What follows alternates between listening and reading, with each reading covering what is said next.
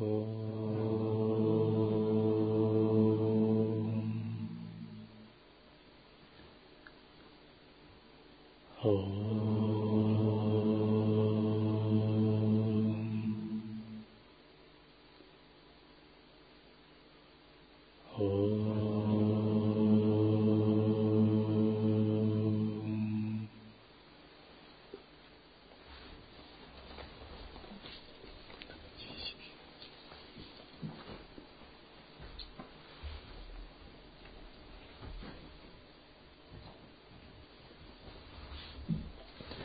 Текст Шри Гуру Чаритра.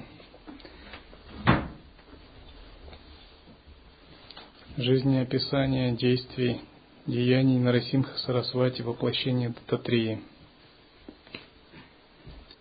Скорбь Сати. По мере того, как люди узнавали про славу Шри Гуру, они приходили в Гангапур из отдаленных мест – получали его даршан и удовлетворение своих желаний. В то время жил состоятельный человек. Что означает получить даршан? Но иногда некоторые считают это ну, получить какие-то наставления по практике. Некоторые считают, что достаточно благословений. Вот типа Гуру благословил меня на то, вот это, вот, это даршан. Это тоже как бы имеет смысл. Но с точки зрения Анутара Тантры, Лая Йоги, даршан – это понятие более глубокое. Можно сказать, что даршан есть введение в иное измерение бытия, в иное измерение сознания. Допустим, я смотрел на мир одним способом, а вот сходил на даршан – Теперь мой взгляд совершенно другой. Называют это другое кармическое видение. То есть я, сходив на даршан, срезонировал сознанием гуру, и этот резонанс позволяет мне видеть мир по-другому, более глубоко. И это как бы более правильное объяснение даршана –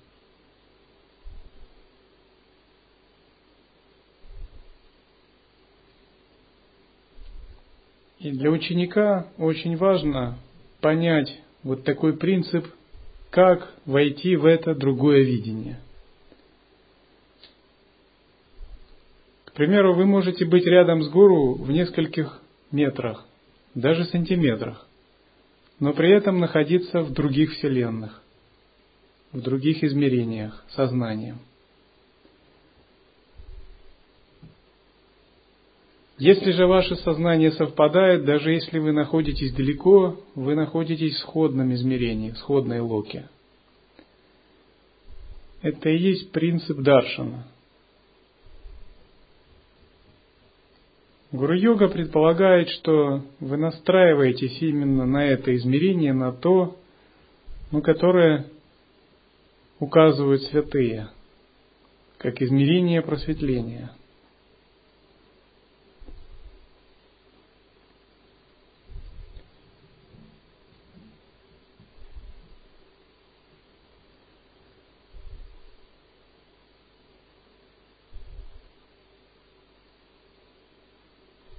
чтобы получить такой даршан, нужно вступить в отношения самаи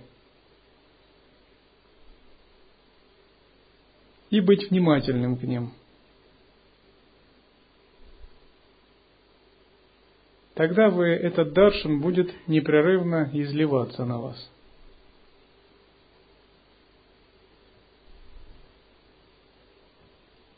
Этот даршан постепенно устранит все ограничения с вашего сознания.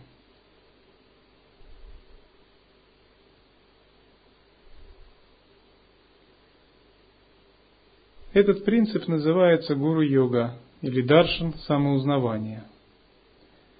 Говоря современным языком, можно было бы это назвать тонкоматериальным энергоинформационным обменом одного сознания с другим –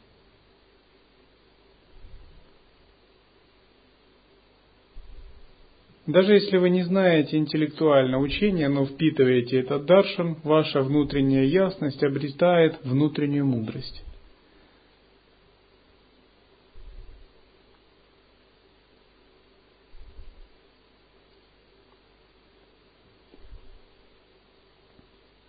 К примеру, если у вас есть отношения, ну, какие-то тонкие, утолен, неутоленные желания, ну, там, обрести подсознательные какие-либо, там, типа семейное счастье, власть, положение, что-нибудь в этом роде. И эти самскары у вас не выходят, даже вы практикуете, а где-то они внутри как такое задавленное, но существуют. Но вы соприкасаетесь на даршине сознанием гуру и внезапно чувствуете, Боже мой, как как абсурдно всего этого жаждать, когда есть такая жажда познания, жажда познания источника. Почему я растрачиваю на химеры свою жизнь? Вместо того, чтобы предаться практике, я по-прежнему лелею какие-то иллюзорные вещи совершенно. И у вас происходит полная переоценка собственных ценностей. Вы начинаете смотреть на мир глазами ситхов – это и есть принцип Даршана. И так происходит много раз. Что-то одно самосвободилось, затем что-то другое всплыло. Вы думаете, а может все-таки ситхи, может мир богов страсти, может быть власть, положение, учить других.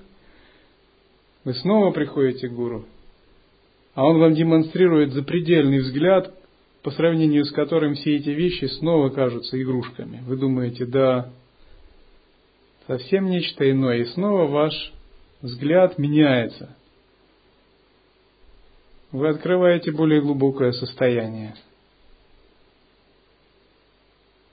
Либо вы практикуете, и у вас концептуальное понимание учения, умственное понимание. И вы сами себя ограничиваете концепциями. То есть у вас вроде бы вы практик дхармы – но ну, у вас какие-то ограничения в сознании, завесы. Когда вместо осознавания вы подменяете учение концептуальным видением. Вы общаетесь с тем, кто этих завес не имеет, и вдруг видите, так вот оказывается, как можно понимать дхарму, все гораздо глубже, чем я думал. И ваше отношение к этому меняется.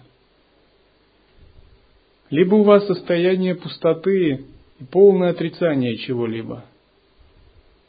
Но получив даршан, внезапно вы видите, оказывается, отрицание это еще не все. Это всего лишь одна сторона медали. И вы внезапно начинаете понимать принцип интеграции и всеприятия. Так обычно зреет сознание ученика в процессе самайных взаимоотношений в гуру-йоге.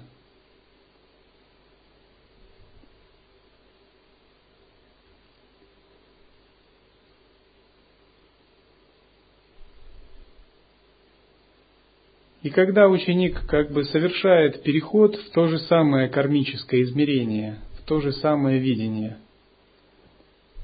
он узнает самого себя. Истории святых – это тоже своего рода такой даршан, через тексты.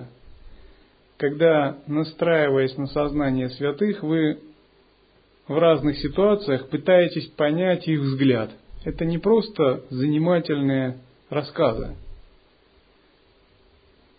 потому что нам надо как-то себя взбодрить. Это такой же как бы полноценный даршин, когда мы пытаемся увидеть видение святых на ту или иную проблему и как бы впитать его –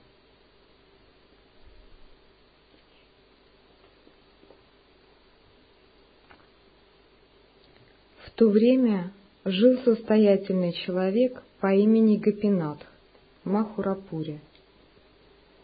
После поклонения Дататрея у него родился сын, которого он назвал Дататрея. Когда юноше было восемнадцать, он женился на девушке по имени Сати. Родители жили счастливо вместе с сыном и невесткой. Через какое-то время Дататрея заболел туберкулезом, который удерживался даже после лечения. Он не мог есть, его тело дурно пахло. Но жена преданно служила ему. Она ела столько же, сколько ее муж, и стала очень слабой. Ее родные говорили, чтобы она не находилась рядом с мужем, но она не слушала их. Родители Даты тратили много денег, чтобы прекратить его болезнь. Они кормили браминов, давали религиозные обеты, но все их усилия были тщетны. Тогда они сказали своему сыну, «Ты был рожден, когда мы поклонялись Дататреи. Если ты умрешь, мы закончим наши жизни». И они начали жалобно плакать. Дата сказал, «Я грешен, я не отдал своего долга вам, моим родителям. Следовательно, я должен примириться со своей судьбой, перестаньте горевать». Он сказал своей рыдающей жене, «Дорогая, я не проживу долго. Ты страдала очень много, пока ухаживала за мной. Может быть, мы были врагами в предыдущей жизни. После моей смерти мои родители присмотрят за тобой и отведут назад твоей матери». Он добавил в отчаянии, «Я грешен, и не существует другого выхода для меня». Сати сказала, «О мой господин, ты мое прибежище, я не могу жить без тебя». С этими словами она зарыдала. Ее родня пыталась утешить ее. Она сказала им, «Почтенные люди, только Дататрея способен защитить моего мужа. Я слышала, что он проявил себя как Нарасимха Сарасвати в Ганагапуре и творит чудеса и она молила их разрешить ей привести мужа к нему.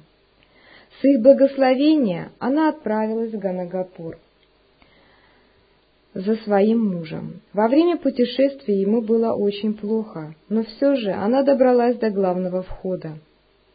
Затем она попросила носильщиков опустить носилки на землю и велела слугам отнести их Сангаму. Но Дата был уже мертв. Она была потрясена, чувствовала себя так, будто ее поразил гром. В отчаянии она сказала, «Я пришла сюда в надежде, что мой муж будет спасен от болезни. Теперь мои надежды разбиты. Я как тот человек, который идет к реке, чтобы утолить жажду, но которого съедает крокодил. Все врата, которые я выполняла, оказались бесполезными». Я грешна, и я чувствую себя убийцей своего мужа. В юности я служила Шиве и Парвати, но это служение доказало свою никчемность. Как я смогу жить без своего мужа? И она принялась причитать в большом горе. Все люди, собравшиеся вокруг, пытались утешить ее, но это было бесполезно. В горе она упала на тело своего мужа и причитала — как я грешна, как я пойду домой без тебя? Будь ты дома, твои родители были бы рядом с тобой во время твоей смерти. Люди думали, я была счастлива, пока ты был жив. Теперь, когда ты покинул меня, как я смогу показаться своей родне? О, Шри Гуру, ты покинул меня, хотя я верила в тебя. Разве ты не защитник того, кто отдается тебе?» Она села у дороги рядом с телом мужа в глубоком горе. Пока Сати рыдала, подошел Йогин и сказал, «О, женщина, почему ты так поражена горем? Никто не может идти против судьбы. Никто не может предотвратить этого. Безрассудно плакать над мертвым телом. Разве может мертвый человек получить назад дыхание жизни?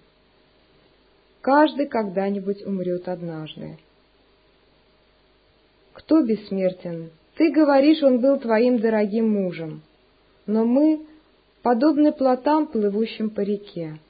Иногда мы идем вместе, иногда мы направляемся в разные стороны. Ты привязана к телу, но она подобна волне на поверхности моря.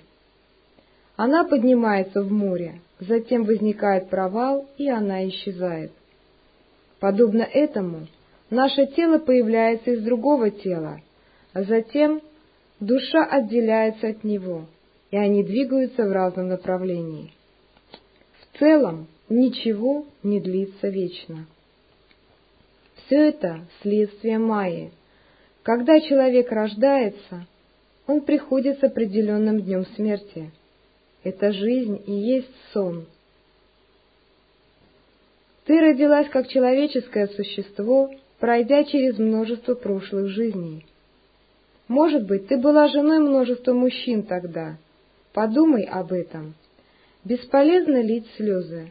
Знай, твое тело состоит из пяти элементов – панча махабхутас. На самом деле оно нечисто и запачкано. Оно состоит из кожи, крови, плоти, нервов, мускулов, сухожилий и волос, костей, отходов, слизи, урины, желчи и множество других вещей. Разве не глупо плакать о таком теле? Так что думай о том, как ты можешь освободить свою душу от этого океана самсары. Женщина была просветлена мудрыми словами Югина.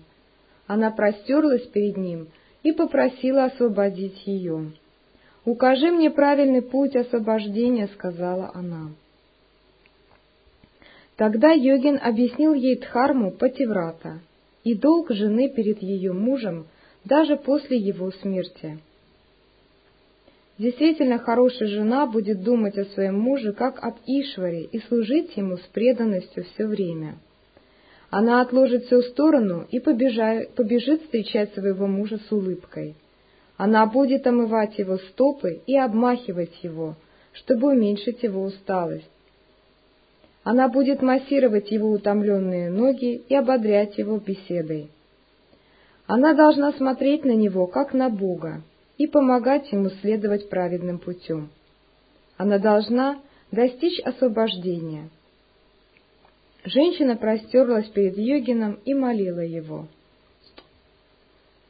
Здесь излагается тантрическая садхана, когда жена выполняя поклонение мужу как божеству, входила в чистое видение за счет исполнения своих супружеских обязанностей. Это древняя садхана, которая открывала возможность даже мирянке достичь высокой реализации. То есть для тех, кто был связан узами супружества и не было никакого выхода, это был как бы путь обрести чистое видение единый вкус – это именно следует рассматривать как практику, а не как этические правила домостроя.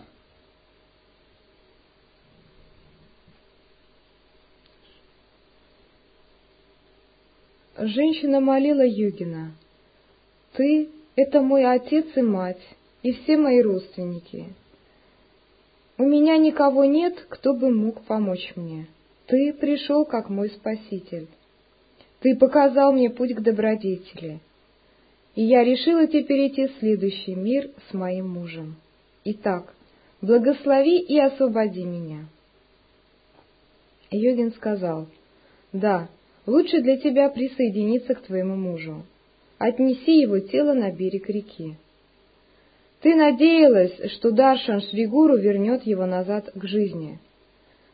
Но никто не может защититься от судьбы. Смерть не боится царей или полубогов, но она боится преданных гуру.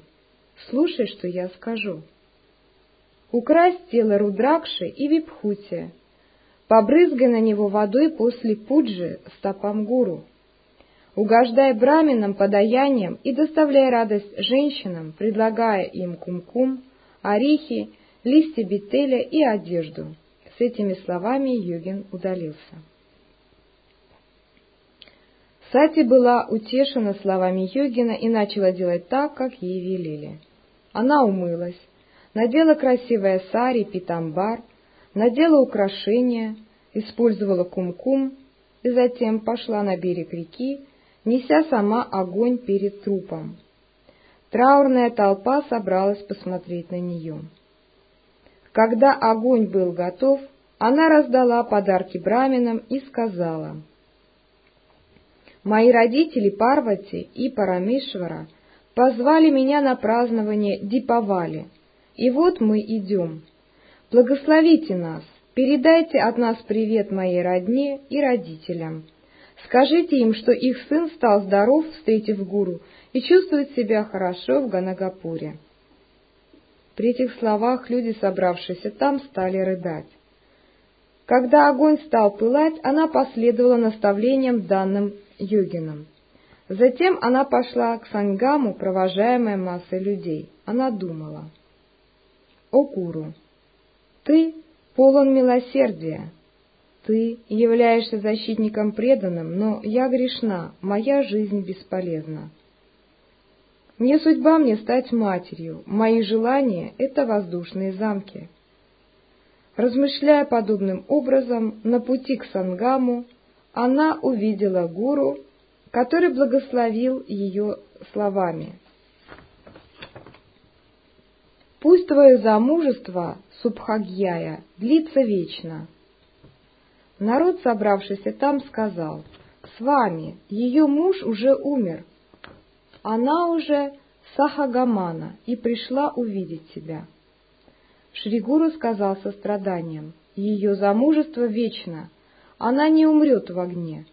Принесите тело ее мужа сюда». Брамины принесли труп гуру.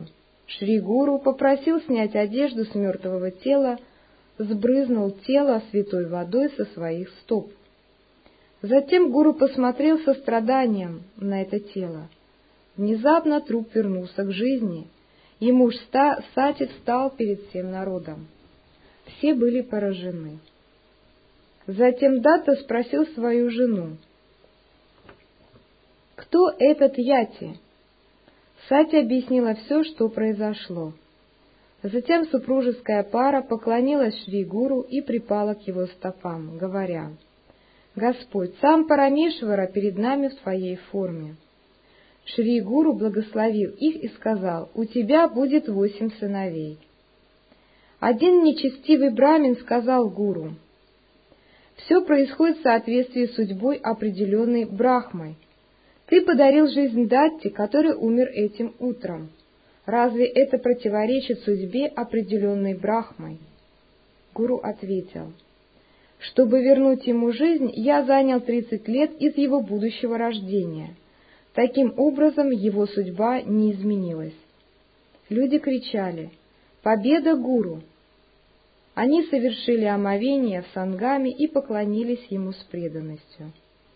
Супруги раздавали милостиню, деньги на всякие надобности и совершали арати гуру на закате солнца.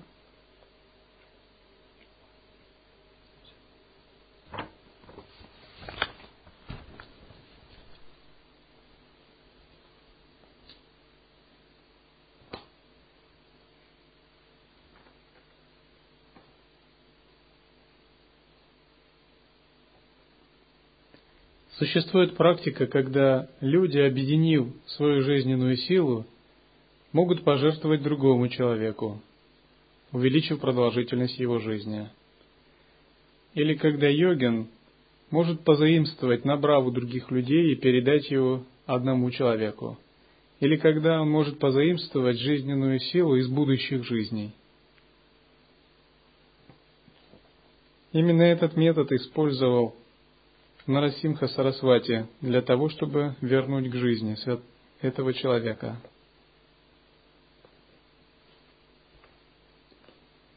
Брахман сказал, разве это не противоречит воле Брахмы?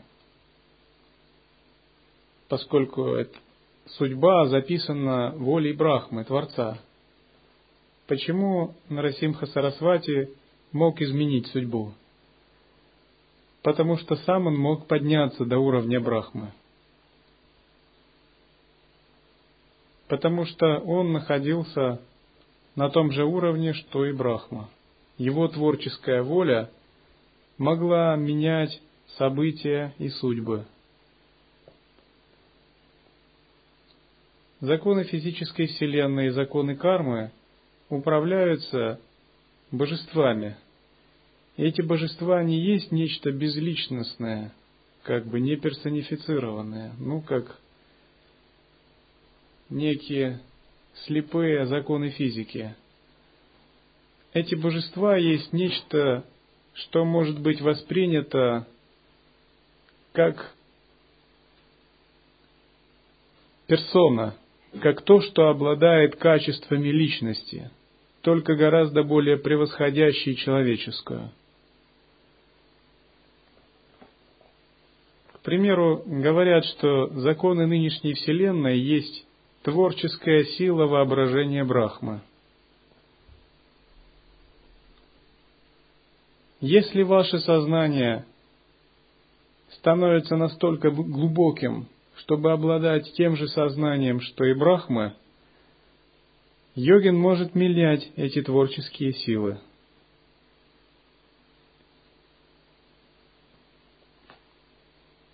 Брахма здесь является внутренним божеством, тем, которое творит индивидуальную судьбу каждого человека.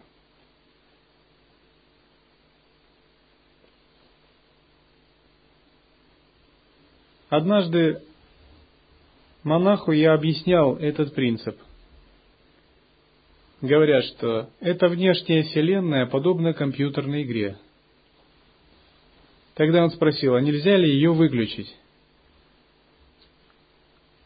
Я сказал, не ты ее включал, как ты ее можешь выключить?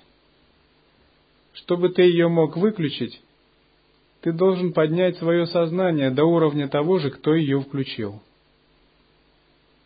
Другими словами, твой относительный понятийный ум должен стать настолько глубоким, чтобы сравняться с творческой силой внутри тебя, которая породила к жизни эту сансару. Только тогда ты сможешь это сделать.